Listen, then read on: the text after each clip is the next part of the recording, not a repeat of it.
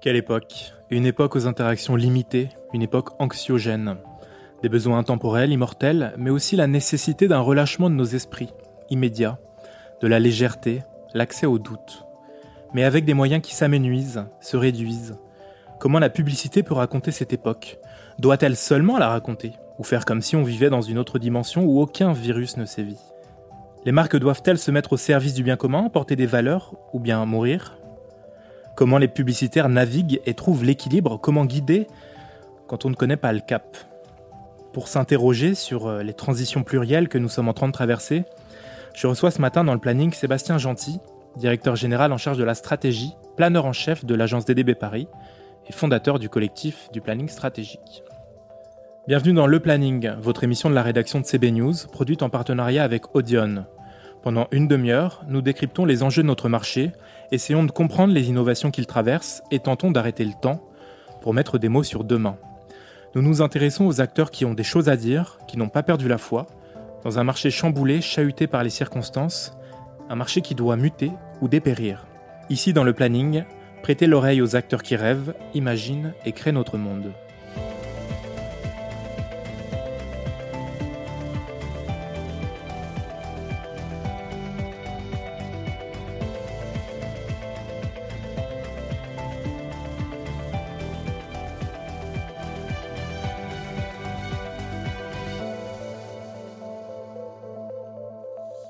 Bonjour Sébastien Gentil. Bonjour.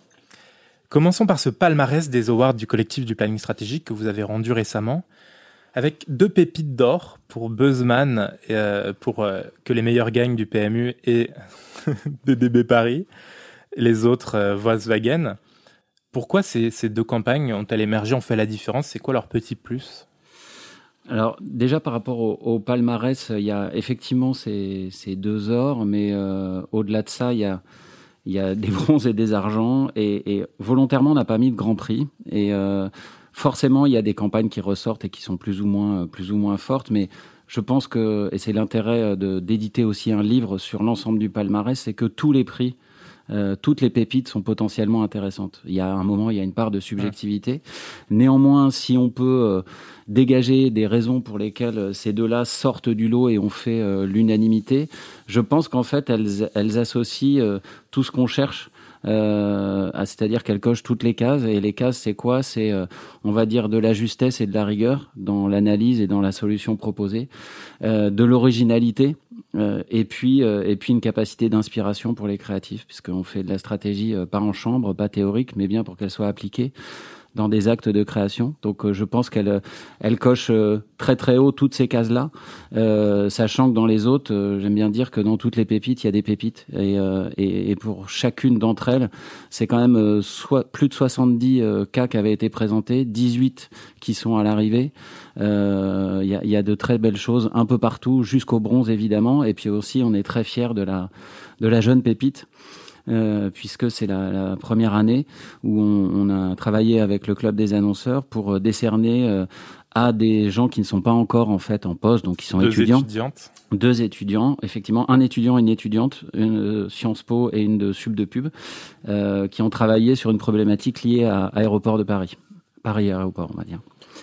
Mais ces deux campagnes qui ont eu, et les autres, mmh. euh, si elles ont, si elles vous ont marqué, c'est, est-ce que c'est parce que peut-être elles sont plus connectées, plus, plus liées à la société euh, directement, liées à ce que nous vivons? Je, pense qu'elles elles, elles sont, euh, elles sont très proches de, euh, de, de ce qui est notre source d'inspiration pour le collectif. Je rappelle simplement que oui, je, je, je l'ai fondé, mais de manière collective. Euh, mm-hmm. C'est bien, euh, il y a plusieurs membres fondateurs, on est 12 au total. Donc je suis le représentant de ce, ce collectif, mais, euh, mais pas le fondateur unique. On a, il, y a, il y a 12 membres fondateurs qui, qui ont participé. Bref. En fait, à la base de ce projet, il y a vraiment une inspiration très claire, très nette, totalement assumée, qui sont les APG, Account Planning euh, Group, les APG Awards, qui existent en Angleterre depuis 30 ans. Euh, et il n'y avait pas d'équivalent en France. Il y a des équivalents aux États-Unis, les Jay Hyatt Awards, par exemple, ou même euh, les APG qui se sont un peu diffusés dans d'autres pays, mais ça n'existait pas en France. Pour moi, ça a toujours été une source d'inspiration. Je conseille d'ailleurs à n'importe quelle personne qui, commence dans le métier ou même qui continue dans le métier d'aller euh, d'aller s'inspirer avec les cas qui sont issus et toute la réflexion qui entoure les APG. Ça n'existait pas en France et, et, je pense que les deux cas là qui ont été célébrés sont les plus proches euh, au fond du niveau qu'on avait pu voir euh, dans les APG avant, c'est-à-dire euh, encore une fois qui mélange et qui n'oppose pas la rigueur de l'analyse et néanmoins le saut, le petit pas de côté qui fait que à partir d'une analyse très rigoureuse, on trouve un angle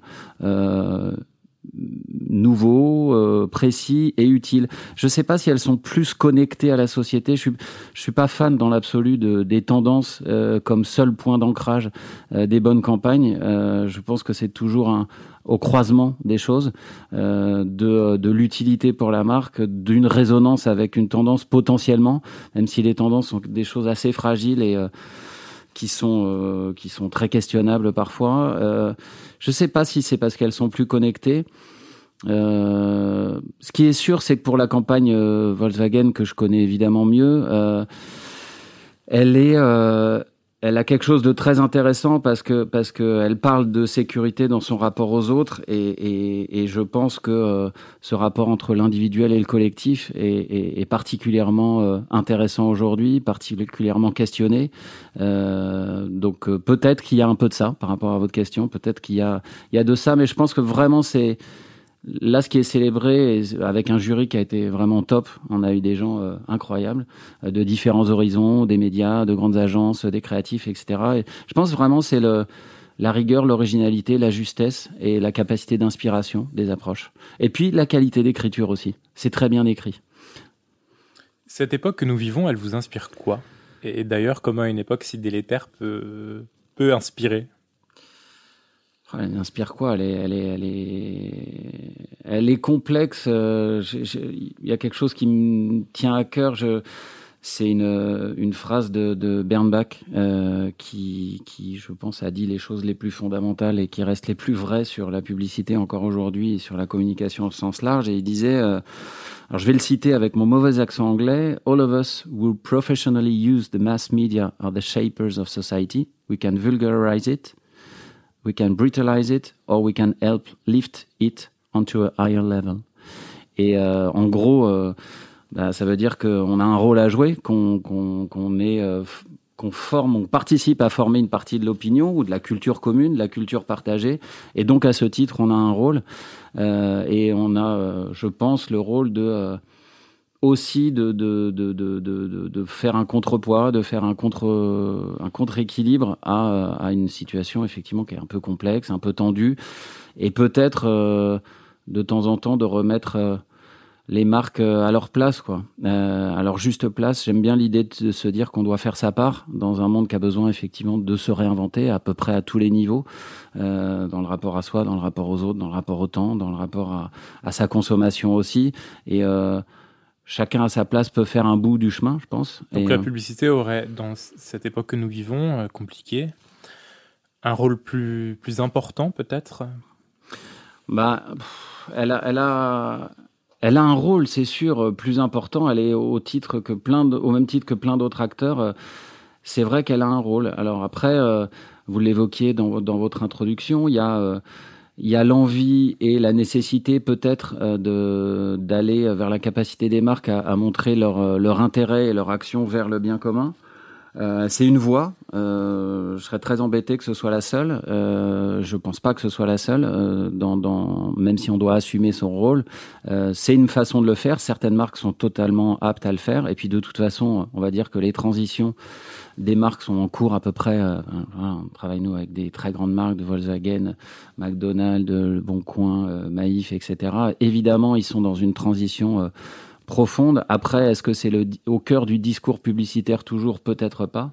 Il y a d'autres manières de, répondre à l'époque. Il y a aussi, comme vous l'évoquiez aussi, apporter un peu de légèreté et, parfois rester à sa place, c'est-à-dire offrir un, joli spectacle poétique, intéressant, utile, euh, euh, intelligent, euh, malin et qui fait déjà sourire et c'est déjà un peu ça de gagner. Êtes-vous heureux au travail? Je, vous pose la question parce que dans un monde d'interaction limitée, l'impact sur les idées et la création, vous me disiez en préparant cette émission, est important. Comment est-ce que vous le vivez, cet impact? En fait, je pense que ça a été dit, mais parce que c'est tellement euh, évident et juste, c'est que la création, que ce soit euh, en fait avoir des idées ou en proposer, que ce soit au niveau euh, commercial, stratégique, planning, peu importe, et créatif évidemment,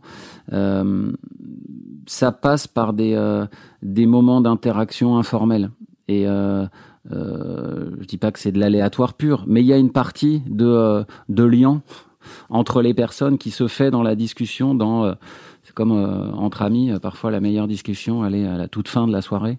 Et, et bah voilà, il y a des, il y a des, il y a des, il y a des moments informels qui qui n'existent pas ou plus ou moins, on va dire. Et ces moments-là qui qui qui sont des moments intéressants pour avoir des idées, euh, bah, ils sont plus difficiles parce qu'avec une réunion euh, Teams, Zoom ou autre, euh, bah, en fait, c'est des réunions qui sont fonctionnalisées, qui sont orientées vers un objectif précis et et bah voilà, ça manque un petit peu. Et puis après, simplement de, de voir les personnes.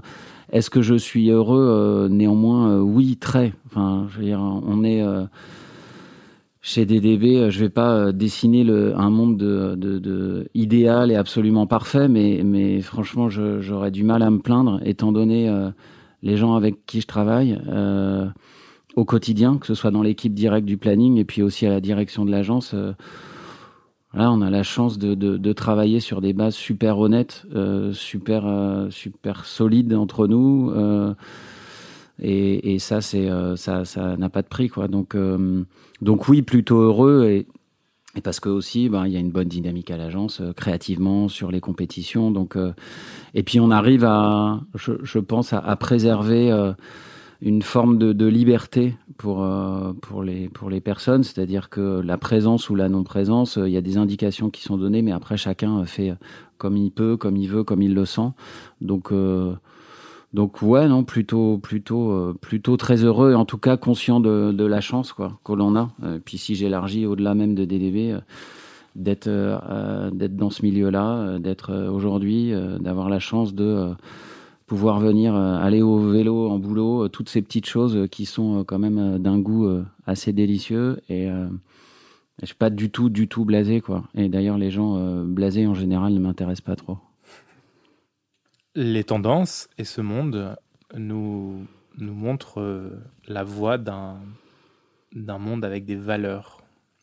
Euh, est-ce qu'il va être plus difficile pour des marques qui n'ont pas de valeurs de vivre, de créer du désir?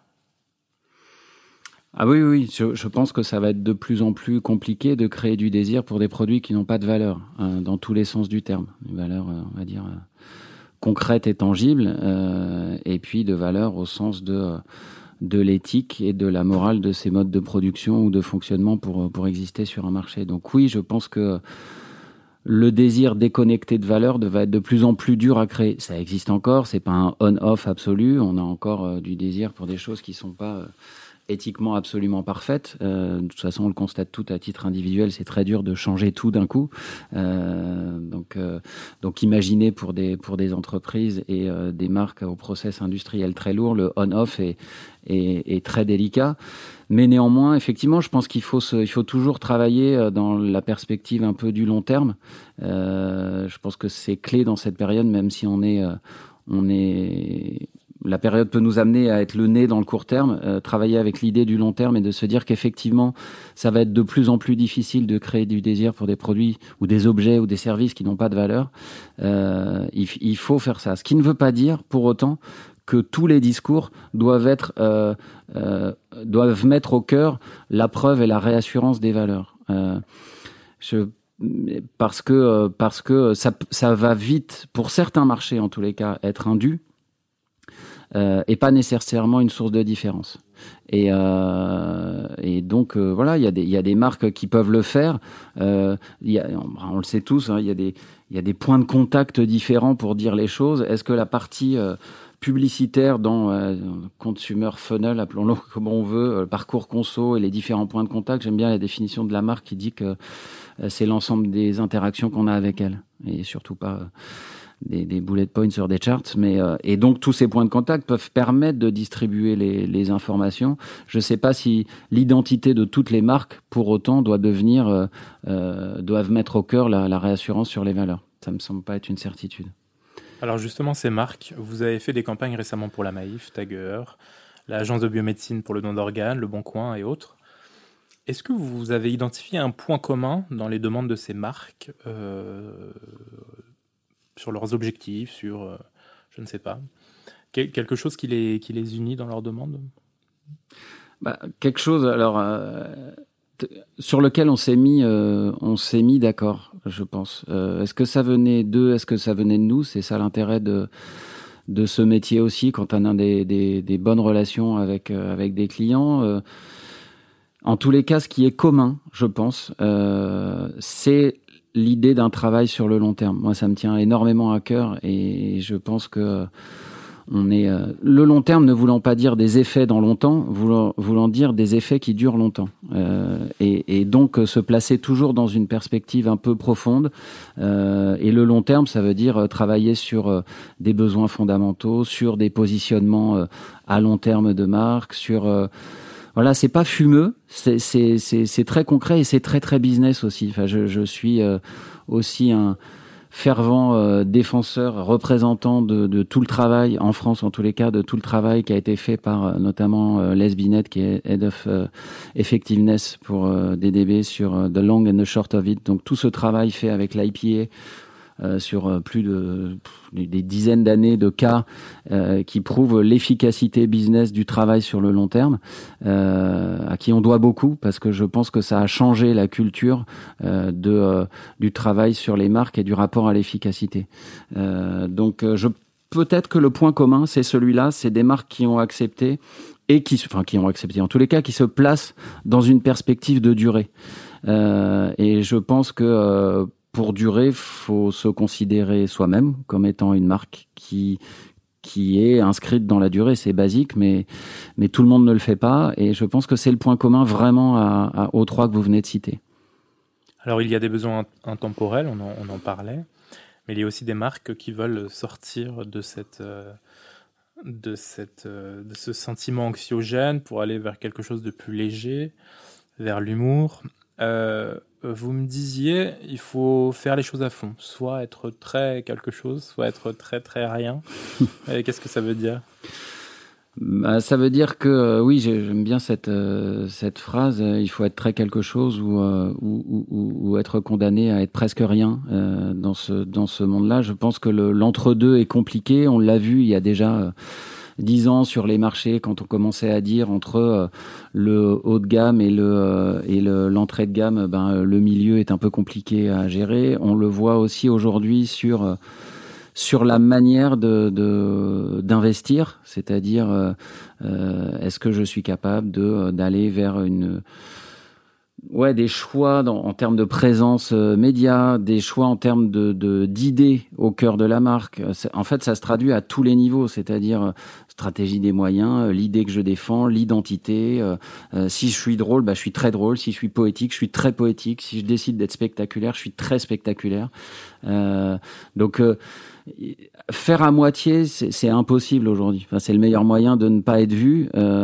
Après, il y a des, choses qui lissent un peu, qui arrondissent les angles, qui sont parfois un peu dommage et parce que parce qu'en fait ça, minimise l'efficacité. Je pense évidemment à une partie et pas toute, mais euh, une partie de des études et encore c'est la manière dont parfois elles sont lues euh, qui peuvent être euh, euh, qui peuvent générer un peu d'arrondissement des angles et c'est dommage parce que ça brise un peu une partie de l'efficacité. Mais en voulant comme ça tuer la nuance et aller à fond dans quelque chose, on clive puisqu'on mmh. assume une, une part de notre identité Mhm. Et on se, du coup, on se sépare d'une audience euh, qui est autre, qui attend autre chose.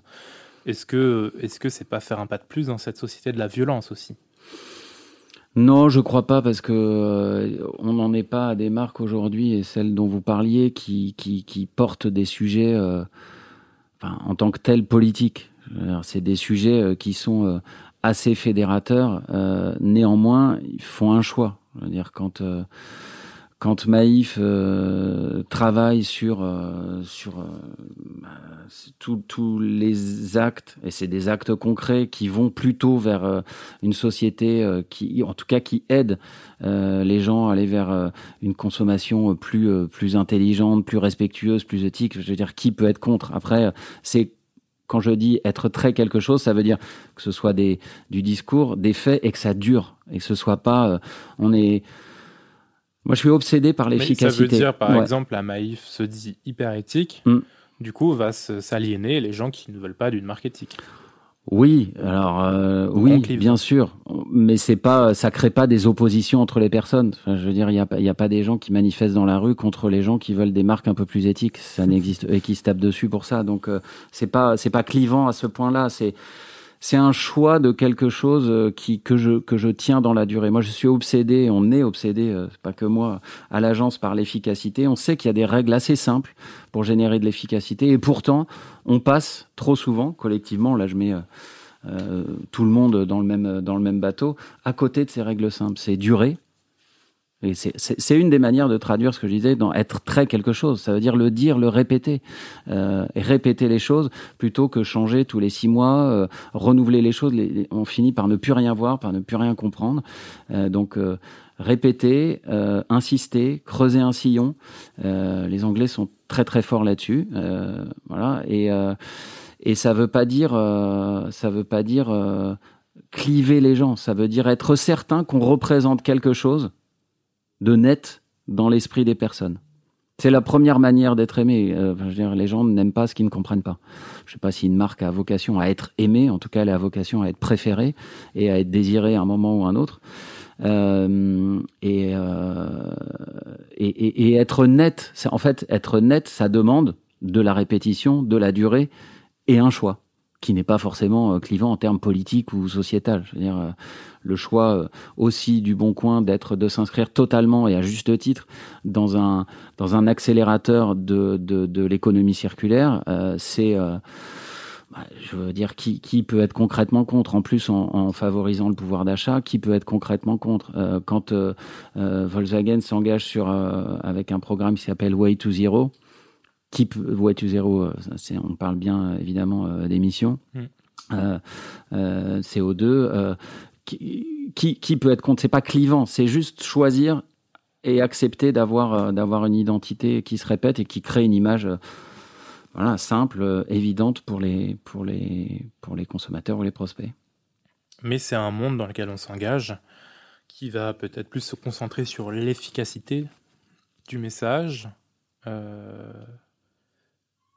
et, moins euh, sur la fantaisie, sur se laisser le temps, sur. Euh, je crois pas. justement, je pense que le, ce que nous apporte euh, tout le travail fait par par l'IPA et Lesbinet, Peterfield, sur un travail très très conséquent, très très lourd, qui est pour moi le, le, la chose la plus importante qui a été faite pour euh, pour le, la communication et pour montrer son efficacité des, dans les 10-15 dernières années, c'est justement le contraire, c'est-à-dire que c'est pas la création face à l'efficacité ou la fantaisie, c'est l'efficacité de quoi est-elle faite, comment elle est construite, euh, et l'efficacité, est bien, pas l'efficience, c'est-à-dire pas l'optimisation du poil, du, de l'augmentation du micro pourcentage, mais bien l'efficacité et l'efficacité définie comme l'augmentation euh, pour certaines marques du profit, c'est-à-dire la capacité à générer euh, des ventes dans un cadre de prix euh, plutôt euh, au, au, bon niveau, on va dire. Et, et, ça, en fait, ils ont fait tout un travail qui est vraiment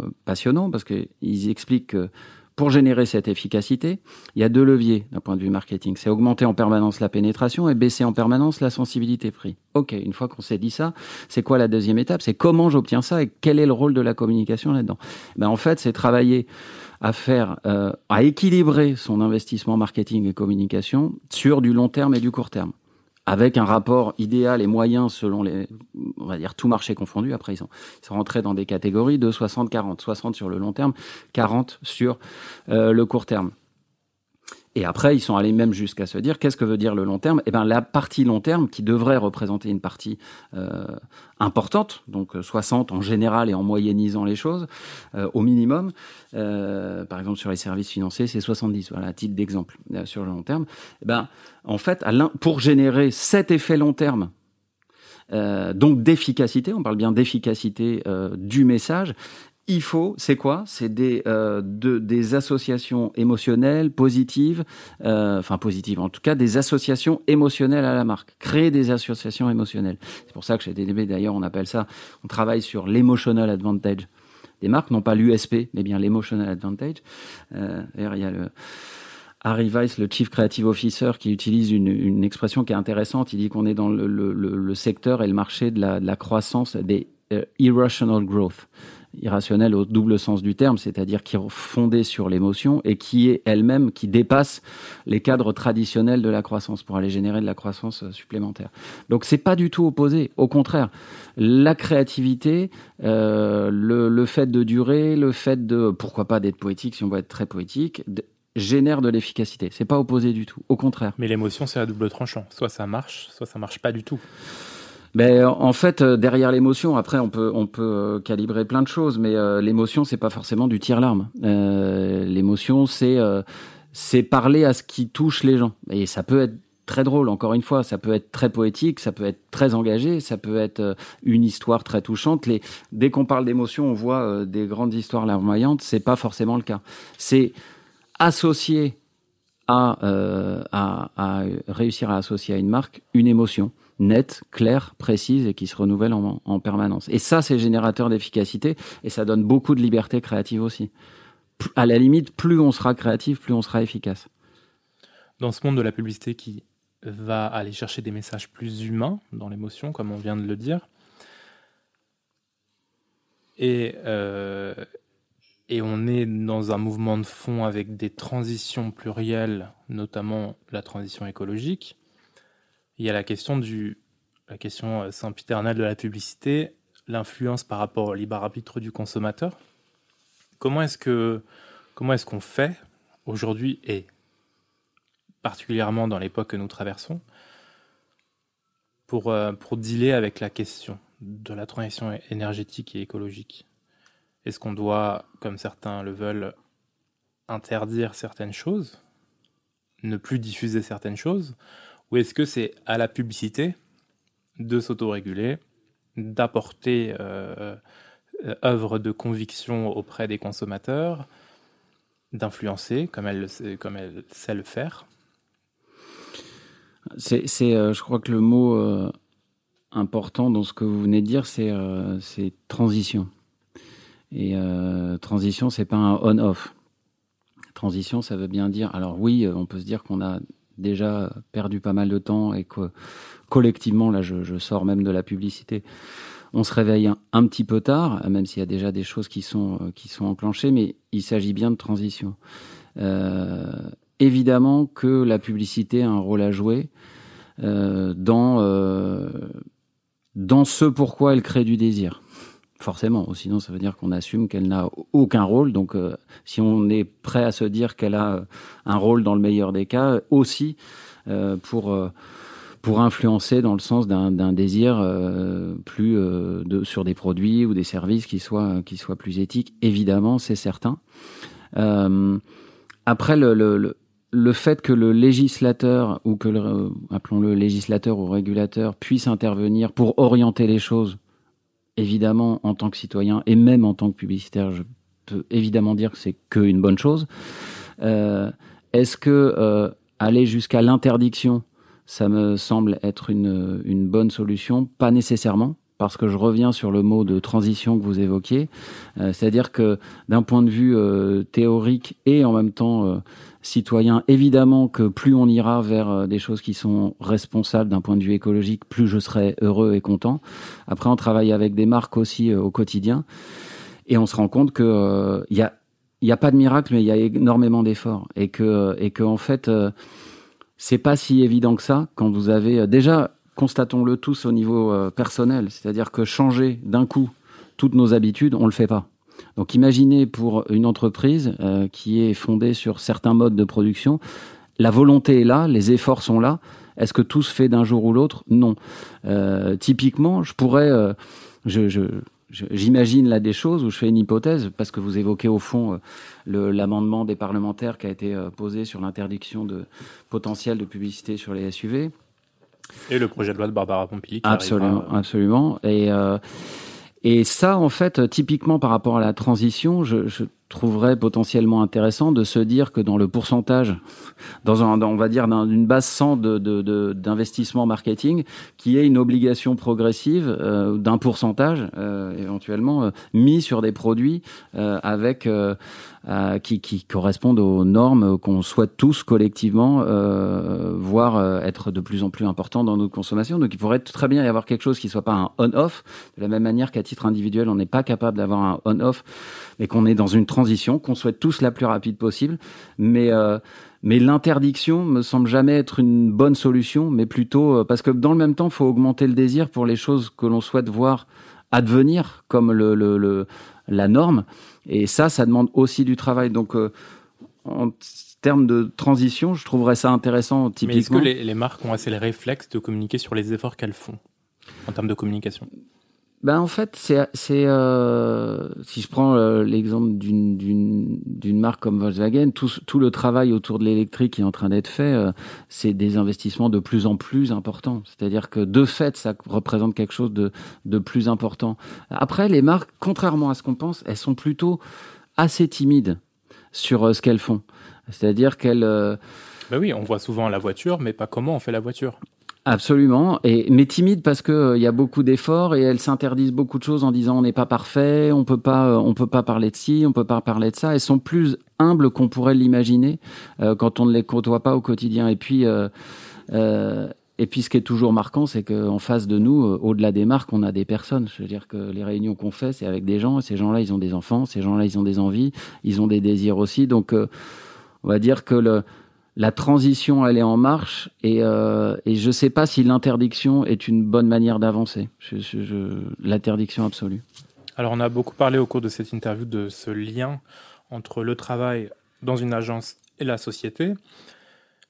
Le secteur publicitaire a fait beaucoup de travail et a pas mal évolué sur la représentation des femmes dans la publicité. Euh, elle a un vrai rôle à jouer et elle l'a en partie rempli et il y a encore beaucoup d'efforts à faire. Mais dans les agences, euh, c'est toujours un peu compliqué. Il y a Balançon Agency, il y a les Lyon qui se battent, à raison. Comment est-ce que vous voyez ces, mutations? Comment est-ce qu'on peut les encourager? Comment est-ce qu'on peut les régler? Et comment est-ce qu'on brise l'omerta finalement dans les agences? Je crois que l'omerta, déjà, elle est en train d'être brisée, et c'est très bien elle est en train. C'est pas, c'est pas fait, c'est pas fini évidemment. Euh, et non, mais de toute façon, ça n'est que, euh, ça n'est que positif. S'il y a des gens en souffrance euh, à des endroits et, pour de très très mauvaises raisons, ben il y a aucune raison que ça dure. Il faut que ça cesse le plus vite possible. Donc donc, euh, en fait, c'est quasiment euh, une évidence pour moi que c'est plutôt un mouvement positif. Forcément, et je, on le sait tous, euh, il y a la petite crainte de euh, de la délation sans passer par euh, la, la, justice en tant que telle, etc. Je, je pense que comme toujours, ces moments, encore une fois, de transition, euh, d'époque, de culture, de génération, ça génère des risques, oui, il y a des risques, mais on va dire que le bien que ça fait est plus important que le mal que ça une, pourrait produire éventuellement. nécessaire. Bah, en tous les cas, oui, il y aura peut-être des excès, il y aura peut-être des, dénonciations. Pourquoi pas J'en sais rien. Néanmoins, euh, on peut constater que ça fait plus de bien que de mal pour l'instant et, euh, au nom d'éventuels excès, l'interdire complètement ou se dire que c'est une mauvaise chose, je, pense que c'est une erreur. C'est euh, des moments de transition absolument nécessaires, toujours un peu un dur, mais euh, on va dire pour une cause très très juste. Donc voilà, c'est l'acceptation de peut-être de quelques dérives, peut-être, mais euh, faisons confiance aussi aux gens et, puis, euh, ça avance malgré tout dans le bon sens. Est-ce que chez DDB Paris, vous mettez en place des outils pour éviter que ce, genre de, choses se produisent? Euh, bah, y a, y a, est-ce qu'il y a des outils euh, On va dire qu'il y a plutôt, euh, on n'est pas très outils chez chez DDB, on est plutôt personne, individu, et après il y a évidemment ouverte pour que les gens puissent s'exprimer, se plaindre et sans aucune ambiguïté. Là là-dessus.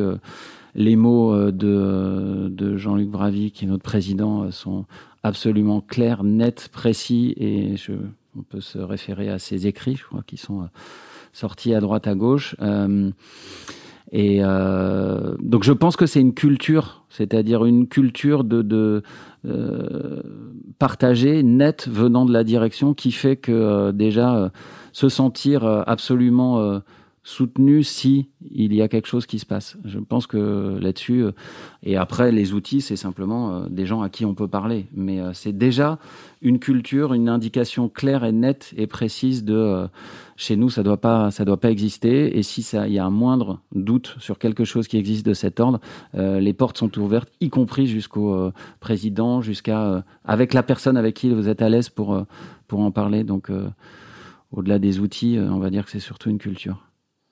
Merci Sébastien Gentil d'avoir répondu à, nos questions ce matin. Directeur du planning stratégique de DDB Paris, fondateur du collectif du planning stratégique. Avec d'autres. Avec d'autres. Chers auditeurs, merci de nous avoir écoutés. N'hésitez pas à consulter le site de CB News pour ne rien rater de l'actualité de notre marché et bien évidemment à vous abonner à ce podcast. À très vite.